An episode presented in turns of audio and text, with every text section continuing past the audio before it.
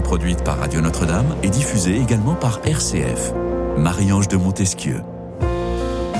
Que de temps perdu à gagner du temps, c'est ce qu'écrivait un certain Paul Morand. Et oui, mon passe-temps favori, c'est laisser passer le temps avoir du temps, prendre son temps, perdre son temps, vivre à contre-temps. C'est ce qu'aimait à dire de son côté Françoise Sagan. Haha, le temps. Ce temps après lequel nous courons sans cesse de 7 à 177 ans et pourtant nous sommes aussi nombreux à perdre du temps. Ce temps devant notre smartphone. Selon d'ailleurs une récente étude, 97% des Français se plaignent, disent passer trop de temps devant leurs écrans. Mais alors, Faudrait-il combler ce temps par autre chose pour être heureux? Ou au contraire, devrions-nous apprendre à perdre un peu plus de temps, à prendre du temps pour rien, pour être, regarder, prier, contempler? Bref, faut-il avoir une vie bien remplie pour être heureux Vaste question que nous allons poser à mes deux invités du jour. Et j'ai la joie de recevoir Christophe Médici. Bonjour Christophe. Bonjour Marie-Ange. Ravi de vous retrouver aujourd'hui cet après-midi. de venir de votre formidable émission. Eh bien, écoutez, merci beaucoup. Et votre livre formidable, Découvrir sa mission de vie par la mélothérapie. Alors, vous n'aviez pas fumé la moquette le jour où vous avez décidé d'écrire ce livre. Non, je vous assure que non, j'étais à jeun, j'étais sain.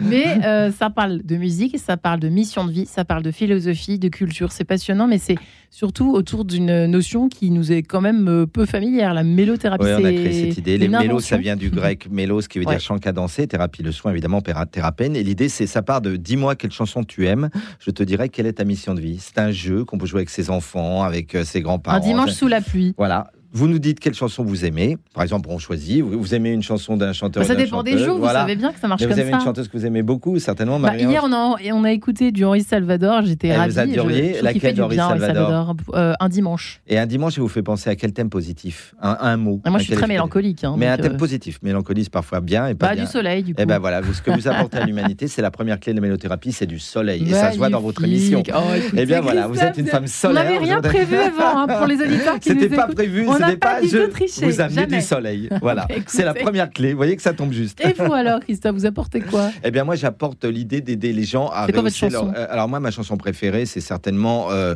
euh, une, c'est dur. Quand on n'a que l'amour. de Brel. Bah, dites donc. Et ce que j'amène parfois, voilà, avec beaucoup de modestie, hein, c'est de l'amour. Que les gens apprennent à mieux s'aimer. Déjà, s'aimer soi-même et s'aimer entre eux. Eh bien, Radio Notre-Dame et RCF, c'est vraiment ça. Hein. Vraiment, euh, c'est des émissions qui apportent ça aussi, l'idée de l'amour. Euh, on essaye, on y bosse, on y travaille, on s'y colle en tout cas. Émilie Morel, bonjour Émilie. Bonjour Marie. Ravie de vous recevoir dans cette émission qui est de sens. Euh, alors, vous êtes coach, formatrice, vous utilisez euh, le symbolisme ah, astrologique. Alors, attention les auditeurs, je sens que les cheveux se hérissent sur les têtes, au service de l'épanouissement de la personne dans tous les domaines de la vie. Euh, mais vous n'êtes pas du tout médium sur l'avenir, pas du tout. Vous, vous, essayez, c'est une science d'ailleurs, hein, les sciences de l'astrologie, vous étudiez les astres, c'est ça ce que vous faites la plupart de votre temps? Oui, en fait, l'astrologie, c'est vrai qu'elle est très populaire, très connue comme quelque chose de prédictif. Moi, je ne vais pas du tout dans cette voie, ni dans une optique déterministe. On va plutôt étudier le thème natal comme euh, un apprentissage de la mécanique du cœur, comme si on pouvait tout d'un coup rentrer dans cette complexité et cette merveille qui est notre cœur et, qui est l'amour de soi, euh, qui justement nous permet de nous remplir, mais de nous-mêmes hum. pour pouvoir nous épanouir et être encore mieux avec les autres. Elle est bien, euh, Émilie, parce qu'elle nous ramène à notre sujet, parce que de risque, le risque de nous égarer est important, vous le savez, dans cette émission, parce qu'on a 52 minutes. Mais quand même, ça passe vite. Alors justement, vous dites euh, aujourd'hui, à l'heure où nous avons tant de mal, visiblement, à nous remplir, mais à nous remplir de lumière, à nous remplir de bonne nourriture, que ce soit nourriture terrestre ou céleste, euh, on a l'impression qu'à la fois on court après le temps, euh, et à la fois, on a cette espèce d'injonction, je ne sais pas d'où ça vient, si c'est nous, si c'est le monde, si c'est les deux. On a l'impression qu'il y a une espèce d'injonction à bien user chaque, de chaque seconde de notre vie. Euh, ça, ça m'a l'air assez récent, mais en fait, quand on regarde euh, dans les écrits du passé, plus ou moins récent, on se rend compte que c'est une question presque qui date de la, de la de création de l'homme. Presque, on pourrait dire que la réflexion sur euh, remplir, bien user de son temps, c'est quand même une question euh, qui, qui date euh, finalement, Christophe. Oui, non tout à fait. Qui connaissait bien la philosophie bah oui, l'histoire. Vous avez absolument raison de commencer par cet axe, Marie-Ange, dans la mesure où forcément, les êtres humains sont pas forcément riches en temps, on est pauvre en temps. Une vie, c'est assez court. Souvenez-vous, et nos, vos auditeurs vont l'entendre, le titre de l'autobiographie de Maurice Genevoix, Marie-Ange, c'était 30 000 jours. Et Maurice Genevoix disait qu'en moyenne, ça fait 700 000 heures. En moyenne, c'est une vie, c'est 80, 80. Sur ces 30 000 jours, chaque jour compte pour notre bonheur. Moi d'ailleurs, quand on entend le mot bonheur, ce que j'adore, c'est qu'on entend bonne heure la bonne heure. Et c'est toujours la bonne heure pour le bonheur. Et, j'adore cette phrase de Voltaire euh, je choisis de vivre heureux, c'est meilleur pour la santé, on pourrait presque dire pour ma santé. C'est-à-dire que. Dire le disait déjà. Mais il le disait déjà Voltaire, et ça veut dire aussi qu'on est acteur ou actrice de son bonheur. On n'est pas forcément passif en la matière. Et je pense que, vous voyez, je parle de la mélothérapie, il y a des chansons là-dessus. Regardez, rappelez-vous Christophe Maé, il est où le bonheur? Qu'est-ce qu'il dit Christophe Maé Il est où le bonheur? Il est où? Il est là. Il est à l'émission à 17h de Marie-Ange de Montesquieu en quête de sens. Et certainement que faut arrêter de penser un jour je serai heureuse, un jour je serai heureux, quand j'aurai, quand j'aurai, quand je serai là, ici et maintenant. Mon prof Michel Serre à la Sorbonne disait maintenant, ça vient d'étymologie, en tenant par la main, maintenant, c'est maintenant. Michel Serre, Michel Serre Michel Serre disait ça, en tenant par la main. Euh, c'est là qui compte, c'est être ensemble avec euh, Émilie Morel, avec vous et, euh, et, passer des messages comme on peut aux auditeurs. voilà. sous la pluie ou sous le soleil, mais qui ont le cœur qui, qui est Autrement dit, le présent. Le présent. goûtons le carpe diem, disait déjà les Romains, cueille l'heure, cueille le jour, et, c'est ça. Et pourquoi on est si triste en France, Émilie? Pourquoi est-ce qu'on consomme autant d'antidépresseurs Pourquoi est-ce qu'on se suicide autant? Pourquoi tout ça, tout ça? Et aussi jeune aussi, hein, ça commence tôt maintenant la dépression. Bah, en France, je sais pas, mais je crois que de tout temps, l'homme est en quête d'incarnation. Depuis le moment où finalement on était connecté là-haut dans ce monde d'unité, on arrive dans un monde de dualité où l'abondance existe tout autant que le manque, et euh, donc dont le manque de temps. Et on doit se trouver et se chercher justement entre ses vides et ses pleins.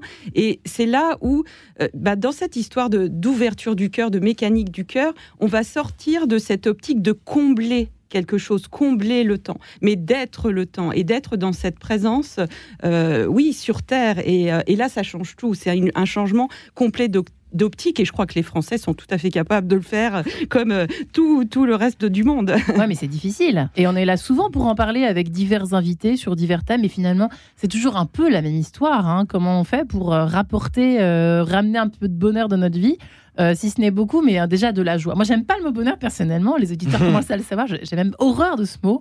S'il fallait séparer, ça, ça irait déjà mieux. La bonne heure, j'aime bien votre façon de le dire. bonne euh, ça, ça va encore.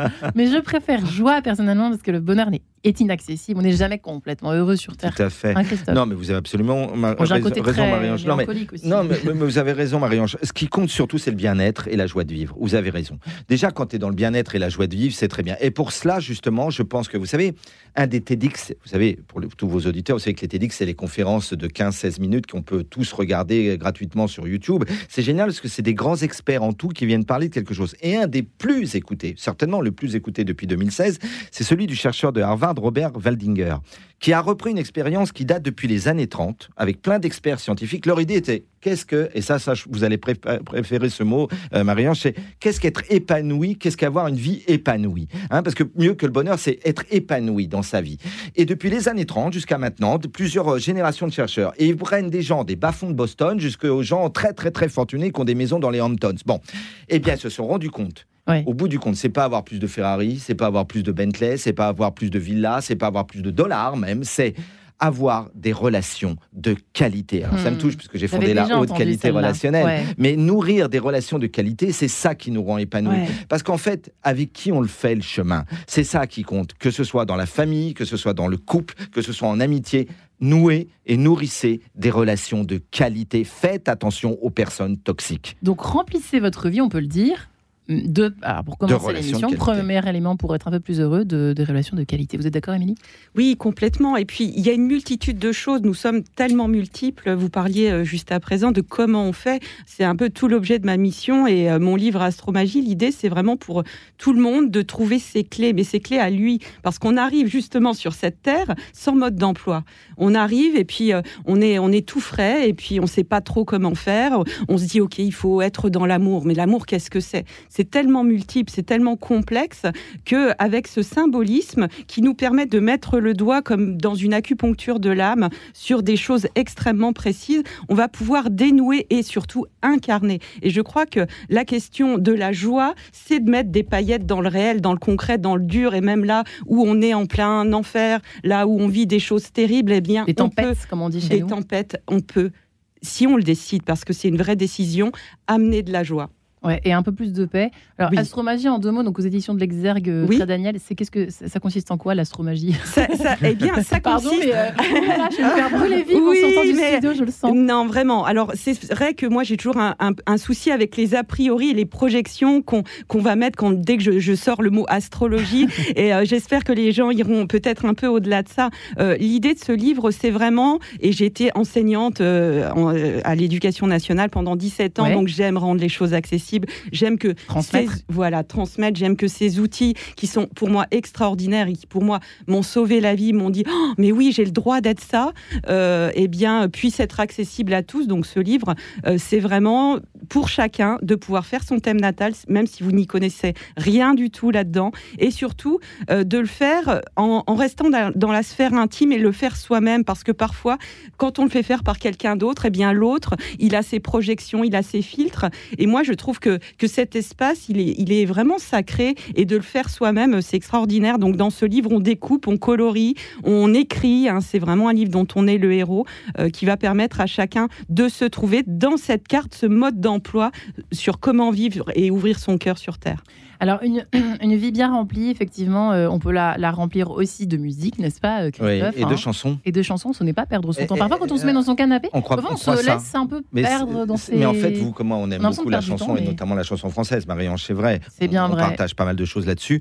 Euh, et je pense que vos auditeurs adorent la chanson française. Et l'idée de mon livre Découvrir sa mission de vie par la mélothérapie aux éditions Lanor, c'est l'idée qu'on a trouvé une idée d'un coaching qui permet, à partir des chansons, on a commencé là avec le petit jeu en début d'émission, si tu aimes une chanson, si elle te parle à ton cœur et que tu as envie de la réécouter 20 ans, 30 ans, 40 ans après pendant des milliers de fois, elle a du sens par rapport à ton inconscient. Vous savez, Jung faisait travailler les gens sur leurs rêves qui venaient en rêve. Eh bien, nous, c'est, c'est un petit jeu de loi qu'on peut faire avec sa femme, avec son mari, avec ses enfants, un beau cadeau de Noël. Et vous choisissez une chanson. je sais pas, avec ma fille, Petite Escargot, ça marche. Elle peut. Ça marche Elle peut. Petite Escargot, vous prenez Petit Escargot, vous prenez euh, un, grand cerf dans la forêt. Ah, Alors ça, le grand cerf, tout le temps en ce moment. Elle le matin. Le matin, et, et, et vous allez voir que c'est vous, hein, comme disait la chanson euh, d'Yves Duteil, ce sont les mères qui les apprennent à, les enfants, à leurs enfants qui les retraînent. Euh, c'est ça les chansons, ce sont les mères. Et moi, mon idée, c'est de dire que si on a une vie bien remplie, c'est une vie qui a du sens. Donc votre démission est géniale. Et pour avoir du sens, faut vivre sa mission de vie. On part de cette idée. D'ailleurs, Jésus dit que la foi dit on, a un plan pour vous sur la terre, à vous de le découvrir. Donc on est complètement en phase avec la foi. Et d'ailleurs, on a profondément la foi. Mon auteur et mon, mon ami et co-auteur Philippe Mazet et moi. Pas, vous êtes quand même le bienvenu. Hein.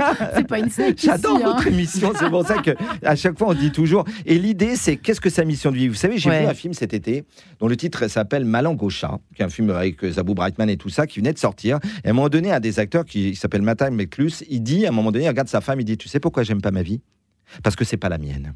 Et hmm. j'adore cette réflexion. Il y a beaucoup de gens qui ont une sensation d'être en quête de sens parce qu'ils ont l'impression d'être à côté de, leur vie, passer à côté de leur vie. Et je pense qu'une étude Stepstone l'a montré il y a trois mois. Elle montrait que 77% des Français, Marie-Ange, aimeraient changer de vie. Qui changer de métier? C'est vrai que c'est quand même. Mais c'est énorme. Depuis le confinement. Et alors, vous avez hein. entendu parler de la démission silencieuse aux États-Unis. le 70%, 70% des Américains ont changé de métier. Et ça commence à venir en France. Mais, et ça veut dire quoi? Ils ont envie de changer de métier? Ils ne sont pas dans leur euh, vie au niveau du métier.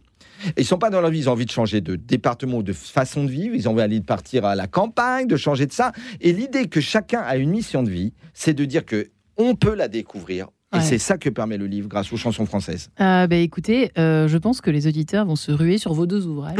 J'espère en tout cas pour vous, de beaux cadeaux de Noël. C'est vrai que c'est très ludique en plus, donc euh, ah voilà, c'est pas un truc au perché euh, de 6000 pages. Alors voilà, il y a la Bible, mais bon, c'est pour toutes les vacances de Noël si vous voulez ça. J'y vois pas d'inconvénient. Effectivement, alors l'apprentissage, moi, en préparant l'émission, je me suis dit au fond, c'est vrai que bien remplir sa vie, on pense aux enfants. c'est vrai que c'est souvent dit ici et là dans cette émission. Euh, on remplit, on a tendance à trop surcharger leurs agendas dès l'enfance. Ils naissent déjà, on les inscrit au poney, au truc, au machin. euh, l'un et l'autre, je ne sais pas si vous êtes. Alors ça, je sais que Christophe est, mmh, papa. Mmh. Euh, Émilie, je ne sais pas pour vous, mais qu'est-ce que Ah bah voilà. Pardon pour cette question extrêmement indiscrète. Ah mais c'est très bien. C'est vrai que en tant qu'ancienne enseignante, en tant que, que maman, est-ce que euh, qu'est-ce que vous qu'est-ce que vous pensez aujourd'hui de ces, ces parents qui, qui, surchargent euh, leurs enfants avant qu'ils naissent quasiment? Oui, et, c'est vrai que l'enfant, il a besoin d'entrer euh, dans cet éloge de la lenteur. Finalement, il y a un livre qui s'appelait comme ça. J'aimais beaucoup le titre. Et, dans, en astrologie, pour ramener ça, le, signe du Taureau est, est, très ramené dans le temps qu'il faut pour bien ressentir les choses et être présent. Et c'est vrai que pour les enfants, c'est particulièrement vrai. Et dans ce, ce foisonnement, cette espèce de, de fébrilité de il faut surtout combler son temps, on va oublier que finalement, il y a cette notion d'ancrage et, euh, et, oui, d'ancrage dans l'instant présent qui est extrêmement importante pour se sentir être, pour se sentir euh, euh, voilà dans, dans, cet instant présent qui est finalement le seul qui existe. Et pour les enfants, c'est juste tellement primordial et, et on maltraite énormément nos enfants. Alors ça, j'ai encore eu un rêve cette nuit à propos de ça. C'est vrai que s'il y avait quelque chose à faire de premier en ce monde, c'est tellement beaucoup plus de douceur euh, autour des enfants, tellement beaucoup plus de patience. Euh, et, franchement, ça changerait complètement le monde. On se dépêche, tout, on voit, dans les, en tout cas dans les villes, euh, c'est presque une religion de se dépêcher. Que tout le monde se dépêche. Parfois, moi j'observe ça mmh, mmh, en mmh. laissant ma fille le matin. les gens courent, courent, courent, Alors moi j'en ai qu'une. Alors je, me, je dis rien parce que je me dis si j'en avais dix Peut-être que je courrais au grand galop tout le temps, mais j'en sais. Mais c'est curieux quand même, c'est vrai. On, imagine mal nos grands-parents faire ça avec leurs, enfants. Quoi. Se, détacher, se, dépêcher et puis tout intellectualiser. L'enfant, il a besoin de toucher, de tripoter, de, de se salir, d'aller dans les flaques. Dans les flaques Oui, de eh bah ramasser des marrons. Ah bah non, bah non parce qu'on n'a pas le temps de ramasser les marrons. C'est juste tellement important. Tout va se passer dans le ramassage du marron. Il y a tellement. Non, mais c'est vrai. On va retenir ça dans mais cette émission. Mais oui, c'est symbolique, mais c'est tellement là, la vie, elle, vaut la peine d'être vécue si on n'a pas ramassé des marrons, franchement. Et vous avez raison, Marianne. Et, quand vous disiez ça, Marianne, je pensais à ce livre de Wittgenstein qui s'appelle La dictature de l'urgence. On est dans l'agitation de la vie. On, est on a l'impression que tout est TTU, très très urgent, très très urgent. Et le fait d'être là-dedans, augmenté par l'homo connecticus. Hein, vous savez que j'avais écrit l'homo connecticus, qui fait qu'en plus, on est dans un truc où on est mais, mais bombardé d'informations de, et, et le temps, et nos enfants, il faut faire en sorte, je pense vraiment que je suis entièrement d'accord en phase avec Émilie là-dessus, qu'ils soient dans le moment de la nature, du moment du jeu. Un enfant, ça joue. Euh, c'est l'activité professionnelle d'un enfant. Laissez-les jouer. L'activité professionnelle d'un enfant, laissez-les jouer. Est-ce que Guillaume a entendu derrière la vitre hein, Mais, euh, Je pense que Guillaume a raison. Il, quelques mois. il est en face, Guillaume, pas vrai? Oh, Un enfant, ça joue. Il faut laisser jouer nos enfants. Et c'est euh, c'est comme ça, qui, comme disait Émilie, qui joue avec la nature, qui joue avec un marron, mais qui joue avec un objet. Vous savez, quand j'étais animateur étudiant, je faisais animateur de colo, de centre de loisirs, tu prends trois objets. Tu prends les enfants euh, pour votre, la vôtre, tu prends trois objets, mais n'importe lesquels, hein, et tu donnes ces trois objets à un enfant et tu lui dis voilà, je veux que tu me fasses une pièce avec tes deux autres copains. Ces objets-là doivent être tout sauf ce que c'est. Tu prends une pelle, tu prends une chaise et tu prends ça. Un milliard de secondes. Incroyable. Incroyable imagination d'enfant. La, la, chaise va devenir un cheval, va devenir une soucoupe volante. Et il raconte une histoire vous à partir aussi, vous êtes bon, hein. ouais, bravo. mais brimborions, si vous le permettez, nous sommes en retard, mais cela, fait rien, cela ne fait aucune importance. Divertissement pour petit orchestre, orchestre de François Couperin. À tout de suite. En quête de sens, une émission produite par Radio Notre-Dame et diffusée également par RCF.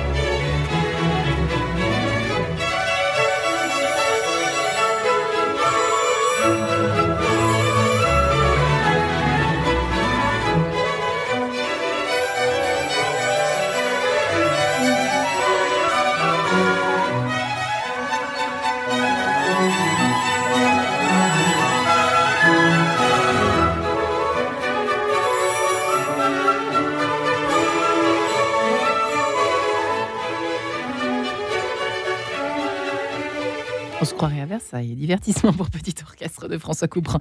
À l'heure où nous parlons du temps, faut-il une vie bien remplie pour être heureux? On en manque souvent. Pourquoi? Peut-être parce que parfois on oublie d'en perdre. Christophe Médici est avec nous, psychosociologue qu'il aime et pas seulement. Il est fondateur de la méthode haute qualité relationnelle. De, de surcroît, on en a besoin évidemment de cette euh, fameuse qualité de relation et de ces relations qui nous nourrissent. C'est intéressant votre étude de la Darvard parce que c'est vrai que souvent on ne sait pas trop finalement ce qui nous rendrait euh, plus heureux. On, imagine que c'est les dollars, comme vous disiez, ou une vie plus agréable et tout ça. Puis en fait, non. Ce sont les gens qui nous aiment et que nous aimons autour de nous. En tout cas, votre dernier ouvrage est un petit régal. Découvrir sa mission de vie par la mélothérapie euh, chez Lanoré. Euh, cher Christophe, la musique de notre enfance, mais pas seulement, les chansons qui nous viennent en tête dès le matin. C'est intéressant au réveil. Souvent, on ne sait pas pourquoi on a une chanson qui nous trotte dans la tête, mais on ne sait vraiment pas pourquoi. Et eh bien, hop, on ouvre le livre et on joue. et on joue, et cette chanson, elle a du sens pour votre journée. C'est ça qui est dingue. Elle a du sens pour votre journée. Vous écoutez un Aznavour qui remonte dans votre tête et t'es peuplé de chansons. Vous savez qu'il y a une étude qui était sortie qui disait, euh, il y a des parents en bas âge euh, partout, hein, et bien euh, dès l'enfance, mais même dès le berceau, qu'est-ce qu'on entend? Parfois des jouets avec des mélodies qui font des mélodies, et après nos parents nous apprennent des chansons. Et eh bien ça, c'est les musiques d'un tube. Parce que les tubes, c'est généralement trois notes très simples. Et ça rappelle les petites musiques de. Repensez à l'été Mozart. Ah oui, il était indien. C'est tout simple et ça fait un tube parce que ça te rappelle ton jouet d'enfance au-dessus du berceau. Ah, c'est vrai que c'est oui, j'avais jamais fait le lien. Bravo. C'est incroyable. bah, on en fait des découvertes aujourd'hui. Émilie Morel, euh, je rappelle donc vous êtes coach et formatrice, ancienne enseignante, on peut le dire. Euh, vous avez arrêté il y a combien de temps? Euh, il y a un il y a longtemps 2019, on va oh, dire. Oh, ressort Oui, c'est Avant le Covid. 17 ans, Tu l'as été presque 20 ans. Je l'étais presque On va 20 ans. Allez, hop. euh, vous qui utilisez le symbolisme astrologique au service de l'épanouissement, donc votre ouvrage Astromagie, si vous nous rejoignez, ne paniquez pas. Allez écouter le début pour vous calmer. Aux éditions Très Daniel, euh, aux éditions de l'Exergue, précisément. Voilà, euh, chère Émilie Morel. Alors, il faudrait qu'on parlait, parlait du euh, du temps qui nous manque, du temps euh, euh, que l'on devrait remplir un peu mieux. Les enfants, laissez-leur, j'allais dire, cueillir, ramasser des marrons, cueillir des fleurs, effectivement. pendant l'automne, on a souvent tendance à les enfermer. Eh ben non, on sort sous la pluie et on les laisse jouer tranquillement avec ce qu'il y a comme boue, comme herbe, comme feuillage, les feuilles mortes aussi. C'est tout, tout, un programme. Christophe, une fois qu'on a fait ça, effectivement, comment effectivement ne pas euh, euh, se dépêcher de vivre, se dépêcher. Parce que, en fait, c'est drôle cette histoire de se dépêcher. Je ne sais pas depuis combien d'années on se dépêche comme ça. Les années 80 euh, alors, bien savoir un peu. Le, monde s'est accéléré ces dernières décennies, Marie-Ange. Alors, il s'est accéléré aussi avec les nouvelles découvertes technologiques. il y a eu le monde de l'Internet depuis le milieu des années 90. Je pense qu'avec l'IA, on, on, peine à penser ce que ça va donner, parce que là, depuis quelques années, ça va être encore plus. Et je pense qu'on ne peut que gagner vous parliez justement, Émilie, de la slow attitude, de la lenteur, de l'éloge de la lenteur. Prenons nos temps. Regardez, on parle souvent d'amour. Aujourd'hui, euh, les gens, pour se draguer, c'est au bout de 5 secondes sur les applis, sur les sites et tout. Mais avant, les gens courtisaient leur, euh, leur compagne, prenaient du temps à l'amener au théâtre, à l'inviter à un restaurant, on prenait le temps de se connaître. Non, mais c'était quand même un temps. Finalement, euh, nos ancêtres ils s'écrivaient à la plume. Ils à la plume. Il y avait un moment épistolaire. Euh, Balzac qui pendant des mois et des mois écrit. Eh bien, vous savez quoi? Flaubert dit dans son journal et vos auditeurs vont adorer. Qu'est-ce qu'il faut se monter le bourrichon pour tomber amoureuse ou amoureux? Eh bien, tu te montes plus le bourrichon si tu prends ton temps parce que tu te fais des films et c'est comme ça que tu tombes amoureux. C'est pas en un centième de seconde. Je dis c'est pas est-ce que je couche le premier soir, c'est est-ce que je couche la première heure, mais c'est une catastrophe. Marie-Ange, pour mon livre sur l'amour, vous savez, vous m'aviez reçu il y a deux ans. J'ai franchement posé des questions aux générations Z et générations de nos enfants. Ça fait peur. Ils se considèrent de donner un contrat à durée déterminée, même s'ils sont amoureux. Ils disent non, au bout de deux mois, ce sera terminé. Comment peut-on imaginer ça, nous? Ça triste, hein, c'est triste. C'est triste, franchement, de te dire que le temps, là, bah, je consacre un temps, et même si je suis amoureux, le gars, à la fin du, des deux mois, il dit bah, Je t'avais dit que c'était deux mois, nous deux, au revoir. Euh, Dieu merci, il n'y a pas que ça, mais bon, ça, ça donne une tendance. C'est terrifiant, mais toutes ces applis Happen, tout ça, on va pas faire de pub pour des applis qui ne nous intéressent pas, mais c'est grave. C'est très mm. grave. Alors maintenant, bah, je pense qu'effectivement, quelqu'un qui prend son temps. Et puis vous savez, quand je vous parliez de, l'expérience de Waldinger, je me rappelle ce qu'avait dit Brad Pitt le soir des, Césars de cette année. Il avait dit qu'un ami lui avait dit, tout le monde connaît la phrase de Confucius, qui compte, c'est pas le but, c'est le, chemin. Et bien Brad Pitt avait dit non, finalement, c'est pas forcément le but, c'est pas forcément le chemin. Ce qui compte, c'est la compagnie. C'est avec qui je le mm. fais le chemin. Et j'avais adoré que Brad Pitt dise ça, parce que ça rejoignait l'étude de Robert Waldinger. Avec qui je fais le chemin Le compagnon, la compagnonne, c'est compagnis en latin, hein, ceux qui partagent le pain. Hein. Ouais, c'est le, copain, effectivement, bravo. Copain, euh, là, vous parliez de gens toxiques tout à l'heure, d'entourage. Euh, parfois, on a tendance à, peut-être à perdre. Question que je vous pose à tous les deux. On n'a pas de prêtre aujourd'hui avec nous, hein, pardon. Mais euh, perdre son temps avec des. avec de mauvaises personnes. Alors, les mauvaises personnes, non. Personnes toxiques. Une mauvaise compagnie, on va dire, de mauvaise compagnie.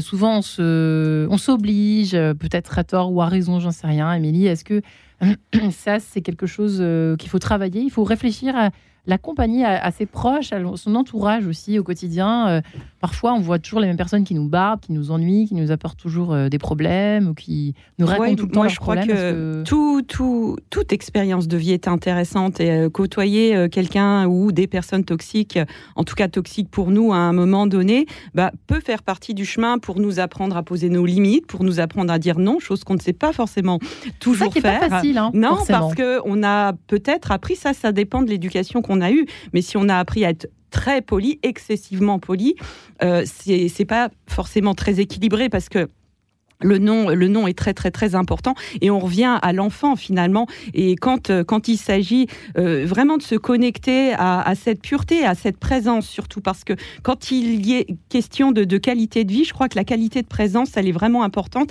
Un enfant c'est présent à ce qu'il fait. Et je crois qu'à un moment donné on a perdu ça, on a perdu cette présence là, on a perdu cette cette connexion à l'enfant intérieur parce que on se pose trop de questions, parce que peut-être on se met trop d'objectifs, mais c'est pas c'est pas négatif de se mettre des objectifs en faut, bien entendu. Mais, euh, mais voilà, c'est encore une fois de l'équilibrer avec le fait d'être là. Christophe euh, rigolait beaucoup euh, hier parce que je, traverse Paris à pied. Je n'ai pas pris le métro depuis que je suis venue ici. Hein. Et, j'adore parce que voilà, j'ai du temps. Là, j'arrive ici, je, je viens de l'Est de la France et moi, pour moi, Paris, c'est extraordinaire.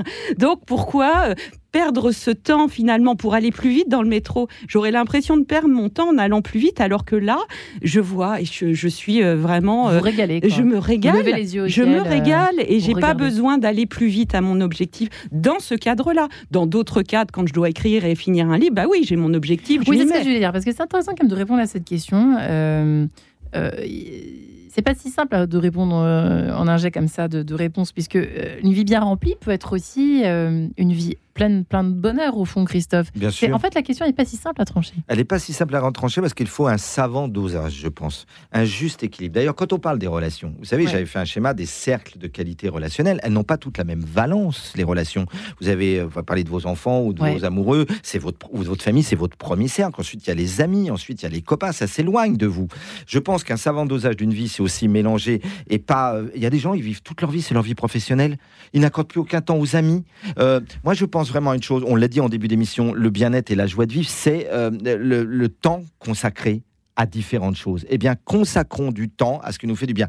Là, je mettrai un bémol sur ce que dit Émilie. Effectivement, ça peut aider les gens de pas tomber sur des personnes toxiques, sauf que ça peut en tuer quelques-uns, et ça en tue beaucoup. parce que ce sont des gens qui identifier les relations inopportunes et toxiques dans votre vie et vous sauver le plus tôt possible vont certainement vous aider à découvrir votre mission de vie parce que dans le livre, je dis qu'il y a les gens qui aident à aller vers sa mission de vie. Je les appelle les IRAM, moi. Identifier les relations qui aident à la mission de vie. Alors qu'il y a les irrites, les, relations inopportunes et toxiques à votre mission de vie. Tu as des gens dans ta vie, tu les croises, ils ont peut-être un sens, Émilie, c'est vrai, mais ils ne veulent pas pour toi. Ils ne veulent pas que tu sois heureuse. Pire, quand vous êtes dans la joie de vivre et le bien-être, ça les ennuie.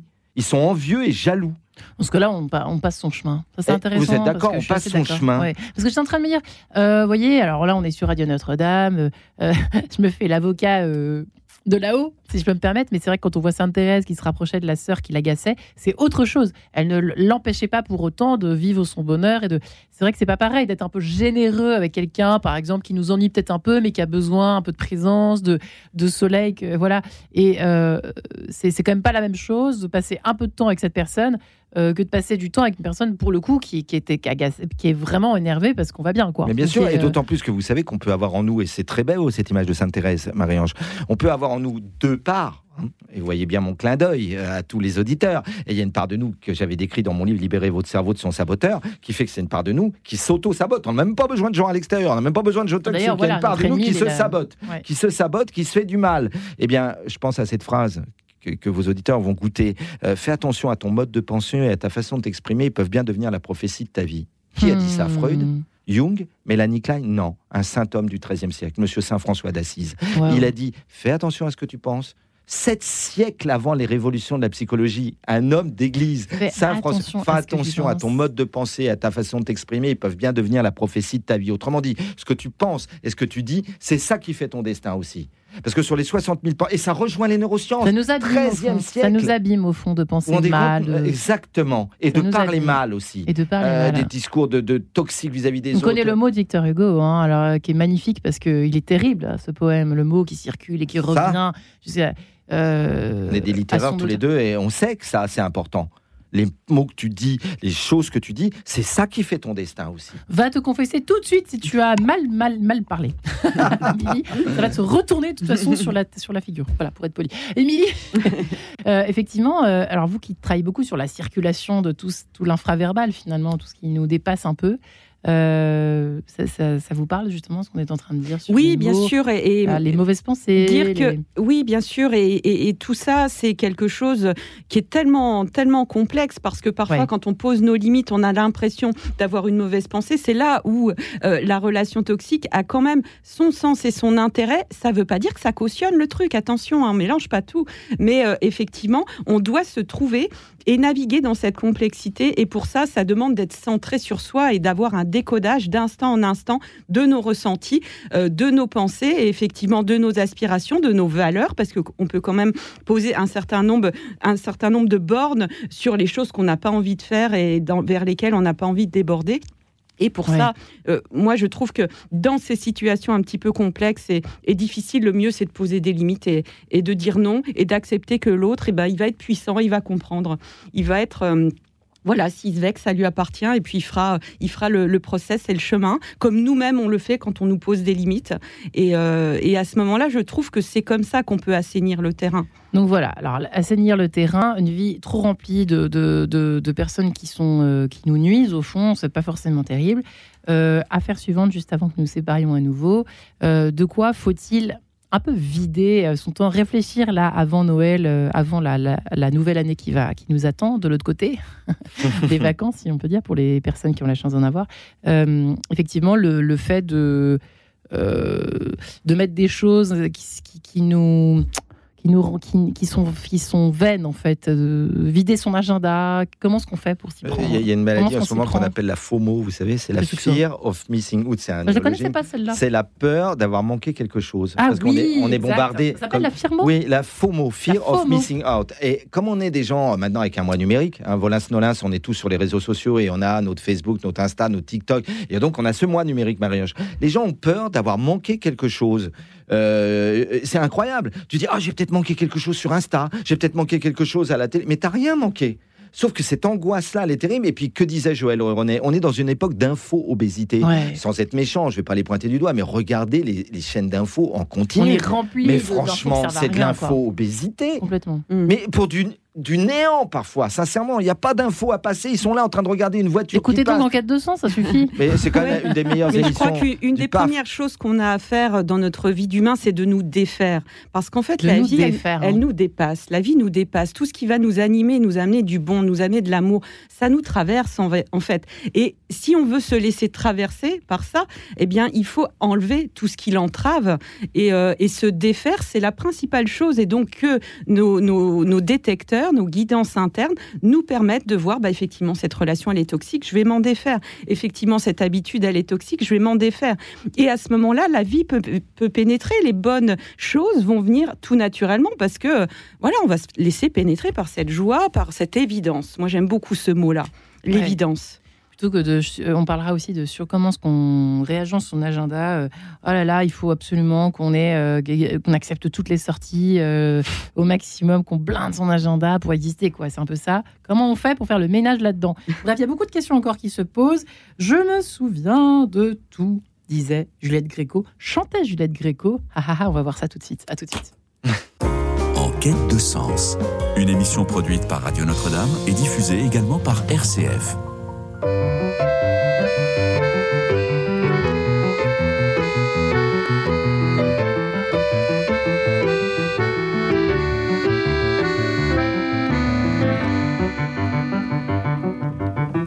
Je me souviens de tout. me revient dans le cou. Tous ces mots insensés, dans de beaux de fous, des poètes sans palme, lumineux son tuba, céleste, céleste, mes frères de joie. Toi, ma vieille blessure de guerre, qui me relance les soirs d'hiver, fêlure extraordinaire, qui ne se referme, qui ne veut se taire, nous n'étions que des mots en train de jouer ensemble. Dans ces moments, en train de jouer des mots. Je me souviens de tout, tout me revient dans le cou, tous ces mots insensés, dans de beaux chants de fous, sans palme, lumineux sans tuba, céleste, céleste, mes frères de joie. Nous sommes devenus ces morphélins, en manque d'amour, ces évadés, ces revenants des bonheurs sourds, ces orphelins d'amour manqué, d'instant en cours, sans frein, sans possibilité de demi-tour, sur nos regrets, sur ce passé, ce vieux retour. Je me souviens de tout, tout me revient dans le tous ces bonheurs figés que le temps ne dénoue.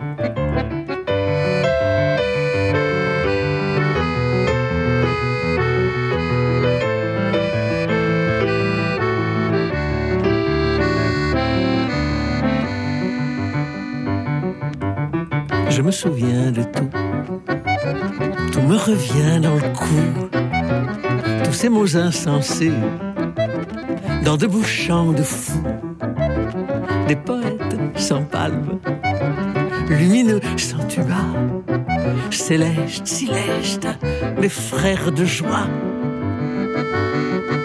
Céleste, céleste, mes frères de joie.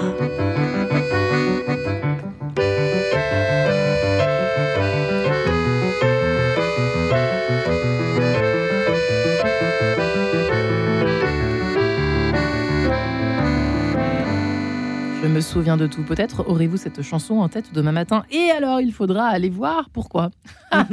Dans le livre sur la mélothérapie. Découvrir sa mission de vie euh, par la mélothérapie euh, chez la Merci Christophe Médici. Émilie Morel, toujours avec nous, coach et formatrice enseignante-enseignante. Astromagie, c'est le titre de votre dernier livre. Vous qui travaillez sur les, tous les symbolismes, le symbolisme. C'est vrai que hum, on n'a plus le temps aussi. Autrefois, jadis, hein, les œuvres d'art euh, sont, vous voyez, dans les églises, etc. Les, les, les personnes qui rentraient, qui n'étaient pas forcément croyantes, tout de suite savaient ce qui était raconté parce qu'ils regardaient, ils levaient, ils n'étaient pas là sur leurs écrans, ils étaient là, ils regardaient ce qui les entourait, les, et, les symboles faisaient partie justement de ces œuvres, évidemment. Oui, hein. les symboles. On a perdu tout ça. Hein. Sont, pas forcément le symbole, il est, il est partout, et euh, souvent même dans la pub, hein, il y a beaucoup de symboles. Donc euh, dans l'architecture, il y a énormément de symboles. On est entouré de symboles, les logos, c'est plein de symboles, il y en a partout. Il faut les maîtriser tant qu'à faire on les maîtrise ou pas, ils sont extrêmement chargés parce qu'ils sont chargés de toutes les pensées qu'on aura mis autour. Et euh, c'est vraiment très très puissant de jouer avec le symbole parce que le symbole, il est un concentré d'énormément de contenu qui est rassemblé dans un tout petit espace. Et si on arrive à travailler sur ce petit espace, je vous, donne un exemple. Euh, en astrologie, on a la Lune. La Lune va être placée quelque part dans notre thème natal et notre Lune, c'est là où on va se sentir euh, euh, vraiment en sécurité, là où on va euh, vraiment se sentir coucouné, comme il peut rien nous arriver, comme si on était dans les bras d'une bonne maman et, et, à tout instant. Ça veut dire quoi notre Lune? Ça veut dire qu'on a, faut chaque calculer le jour de notre Lune Alors, le thème natal, pour avoir un thème natal, le thème natal, il est unique et il est parfait. Hein. parfois, on dit, oh là là, vous, vous avez un mauvais thème natal ou un bon, oh là là. Non, ils sont tous parfaits. C'est des instruments parfaits, mais on va apprendre à en jouer, on va apprendre à le nettoyer, parce qu'encore une fois, c'est très chargé. C'est euh, vraiment le fait de, euh, de laisser le diamant euh, s'épanouir. Et donc, la Lune, comme tous les autres symboles, le Soleil, Mercure, Jupiter, Saturne, sont des indicateurs qui vont se connecter à des fonctions humaines. La Lune, c'est la sécurité intérieure notamment. Le Soleil, c'est notre rayonnement, notre charisme. Vénus, ça va être comment on est attractif, comment on est séduisant, comment on attire les choses qu'on qu'on aime. Mars, c'est notre niaque, notre courage, mmh. ce qui fait qu'on se lève le matin et qu'on a envie de, déplacer on la guerre. Voilà, on part à la guerre. C'est de la guerre. Mais on remet ça en positif, bien entendu. On a besoin de notre guerrier intérieur parce que, comme on disait tout à l'heure, sinon on pose pas nos limites. Et on est une carpette et on n'en est pas plus aimant. Il y a beaucoup de confusion. Et avec ce symbolisme, on va pouvoir vraiment rentrer euh, dans une précision et dans une subtilité qui est extrêmement intéressante pour vivre au quotidien. Pour moi, l'astrologie, c'est vraiment le couteau suisse du développement personnel. C'est un langage extraordinaire. Oui, parce que sinon, on peut être vite fatigué de vivre quand on, euh, que l'on ait un agenda vide ou rempli de plein de choses à faire, de, les fameuses to-do list qui cartonnent, euh, Christophe me dit, ça me fait penser à ça, ce que dit... Euh, la fatigue de vivre, aujourd'hui, on en parle mm. énormément en ce moment. Euh, peut-être est-ce dû justement au FOMO dont vous parliez, la peur. Ah, on est tellement obsédé par ce qu'on a raté, ce qu'on va, ce qu'on va potentiellement rater, enfin j'en sais rien. Du coup, on est épuisé. Mais c'est se remplir de soi déjà. C'est se remplir de, ce qui fatigue les gens d'une certaine manière, Marion, c'est que le fait que, et je reviens sur cette idée de mission de vie, c'est intéressant parce qu'on a chacun des outils différents, mais il y a un proverbe de Confucius qui dit il existe plusieurs voies pour arriver en haut de la montagne, mais arriver en haut, tous contemplent la même lune. Donc euh, il y a l'astrologie, mais il y a aussi la psychosociologie, il y a les outils de travail sur soi, la spiritualité, la psy. Ce qui est intéressant, je crois vraiment, c'est que Mark Twain avait dit il existe deux jours les plus importants de votre vie, le jour où vous êtes né et le jour où vous savez pourquoi. On sait pourquoi lorsqu'on sait qu'on est, dans sa mission de vie. Elle est belle cette phrase. Et on sait qu'on est dans sa mission de vie quand on est bien et joyeux. Par exemple, vous, vous êtes à votre place en tant qu'animatrice de médias et de radio. Parce que vous êtes joyeuse quand vous animez. Vous recevez bien. et les auditeurs hein, le sentent. Donc ça veut dire que vous êtes à votre place. Vous vivez votre mission de vie en faisant ça. La mission de vie, ça peut paraître un mot dur et parfois un peu compliqué. Pas du tout. C'est vivre ce pourquoi on est fait, pourquoi on est revenu sur la Terre. C'est tout Mais simplement c'est vrai qu'il faut se mobiliser pour ça. Il faut quand même bah avoir... Euh, partir à la gare. Il faut pas croire que les, invités, les auditeurs, faut pas qu'ils croient que, que, tous les jours j'arrive ici, euh, la fleur au fusil, euh, comme ça, c'est cool. Oui, mais l'important c'est que c'est ce que vous ressentez et que les gens Il faut pas mélanger, je pense, effectivement, euh, la, la, le sens de la vie avec un espèce de truc sweetie, tout doux, tout rose, tout rose bonbon, où tout est merveilleux. C'est entièrement d'accord. On n'est pas dans la névrose hein. bonbon. Et autre chose, il faut dire la vérité, selon les coachs américains, il y a que 10% des gens qui vivent la vie de leur rêve. Ça voudrait dire que 90% des gens, parce qu'il faut pas être dans la névrose bonbon non plus. Il y a la chanson très connue, le bagat de Lambiway hein, euh, de Alain Souchon, vos auditeurs vont la connaître. Tu la voyais pas comme ça ta vie, tu la voyais pas comme ça frérot, c'est pas toi qui y es, c'est pas que es beau. J'invite tous les gens à réécouter. Hein, il est un petit caporal de, supermarché. Ça veut dire quoi? Louis Jouvet, pour les plus euh, anciens d'entre nous, avait dit cette phrase Rater sa vocation, c'est se chercher où l'on n'est pas. Si tu te cherches où t'es pas, c'est bien que tu as un problème et tu ne vis pas ta mission de vie dans ces cas-là. Et ce serait X% de gens. C'est pour ça qu'ils ont besoin d'un accompagnement. Hmm d'écouter des émissions aussi passionnantes que la vôtre, écouter les, le son de aller voir le hein curé, aller voir, aller voir, faire du, des travaux en lisant des bons livres. Euh, pourquoi? Mais Parce que des gens ne sont pas dans leur mission de vie. En tout cas, ils ne la vivent pas à 100%. Ça, c'est sûr.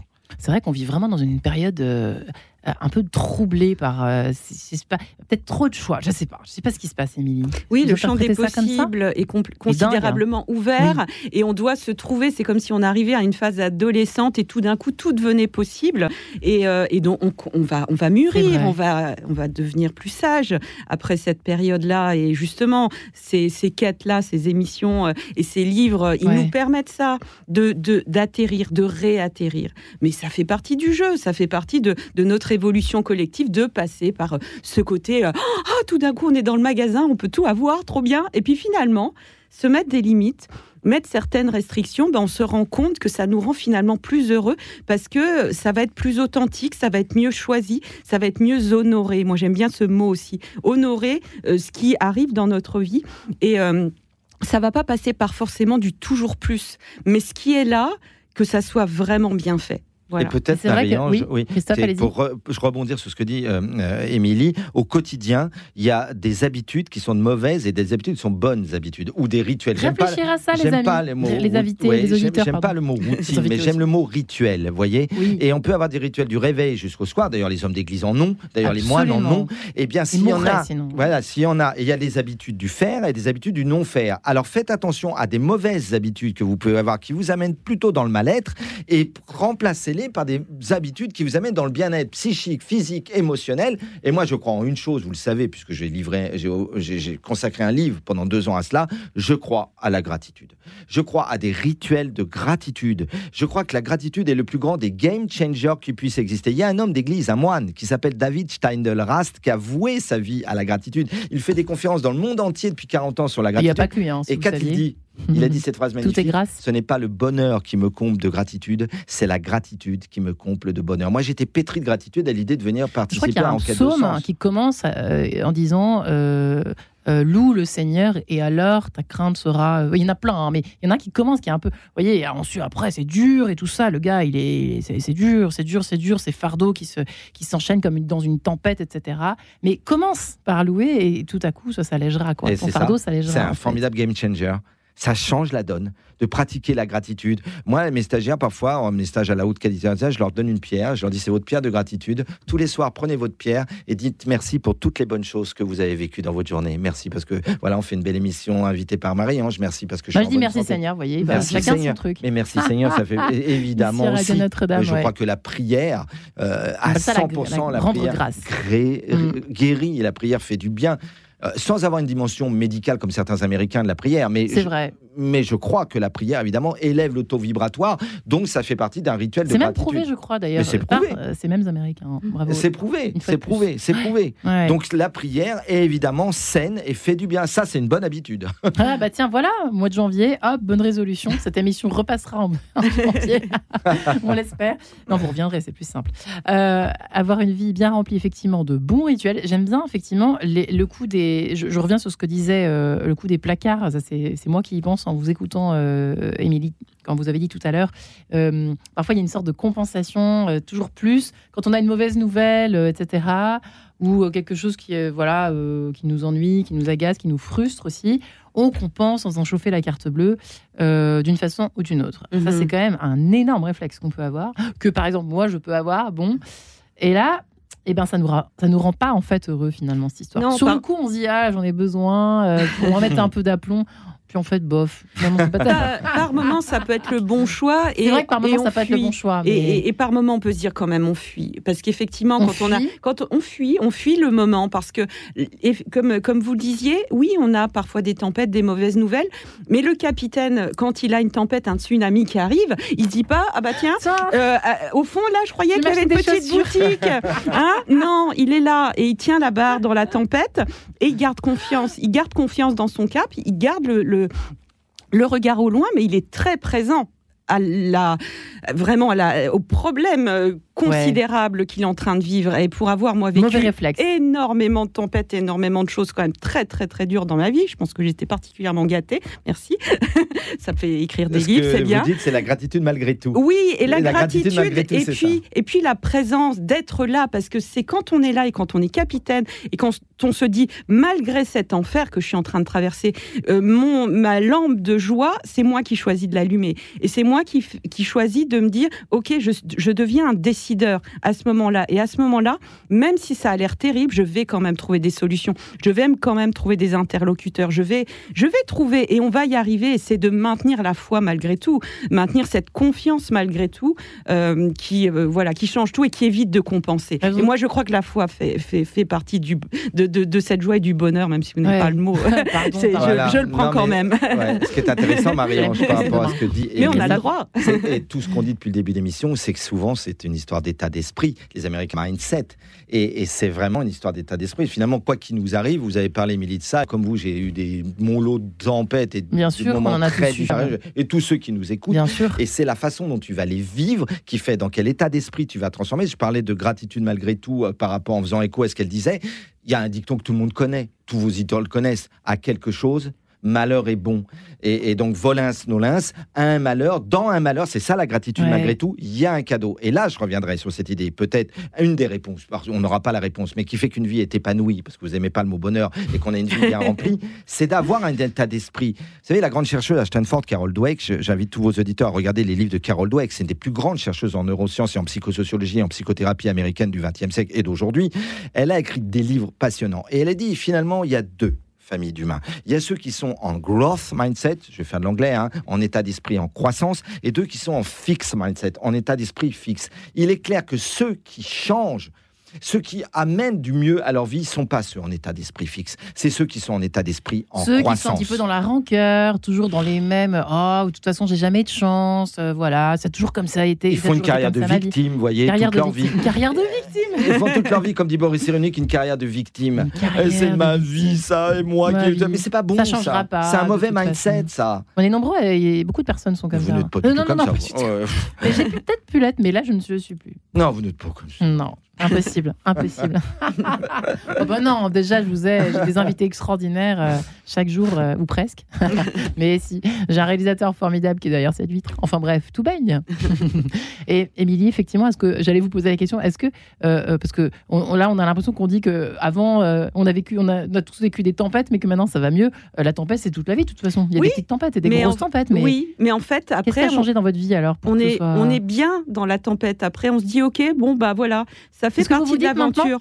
Oui, ça fait partie de l'aventure. Et, euh, et, voilà, j'ai traversé une chose tellement terrible dernièrement. Ma, ma fille a été diagnostiquée euh, avec un cancer stade 4, 17 ans, on est content. Voilà, c'est merci l'univers de, de, nous, de nous faire traverser cette, cette, cette épreuve. Et en fait, scandale de l'absurdité. C'était scandaleux. Mmh. Vraiment, j'étais vraiment, vraiment fâchée euh, contre la vie pendant trois jours. Et puis, au bout de trois jours, je me suis dit, OK, on fait quoi? On reste au fond du trou et on se dit que la vie est trop injuste ou on fait tout ce que tout ce que j'enseigne et que je, transmets depuis des années, ben on remonte, on traverse la couche de nuages et on se met sur un plan où euh, tout va bien, où elle est déjà guérie, il n'y a plus que les chimios à faire, et puis euh, mettre en place tout ce qu'il faut, les soins énergétiques. Ça veut dire quoi? Ça faire confiance?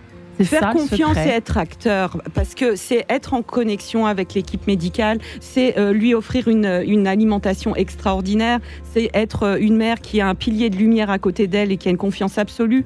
C'est tout ça. Et si on est euh, dans la boutique au fond de la cale à chercher des chaussures, eh ben on n'est pas capitaine de ce bateau-là. Imaginer. Non, mais j'adore, j'adore parce qu'on est tous comme ça, bien sûr.